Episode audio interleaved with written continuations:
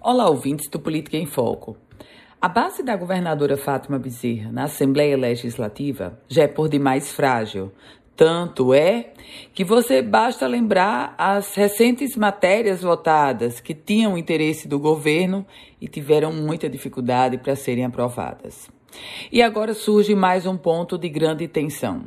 O governo do estado não fez o repasse, não fez o pagamento das emendas parlamentares, das chamadas emendas impositivas. Na prática, a governadora Fátima Bezerra, ela não é que ela pode ou não pode repassar essas emendas. Necessariamente, obrigatoriamente, ela precisa repassar essas emendas dos deputados estaduais, as emendas impositivas. Mas eis que a chefe do executivo não repassa, tiveram promessas e não foram cumpridas. Agora, em um só coro, os deputados estão cobrando o repasse das emendas impositivas por parte do governo do estado.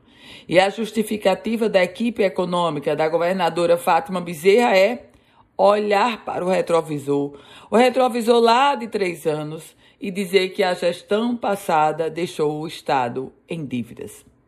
O fato é que, com desculpa ou fato concreto, a tensão na relação entre deputados estaduais e o governo do estado é grande, inclusive os deputados dessa frágil situação, da frágil situação de apoio à governadora Fátima Bezerra.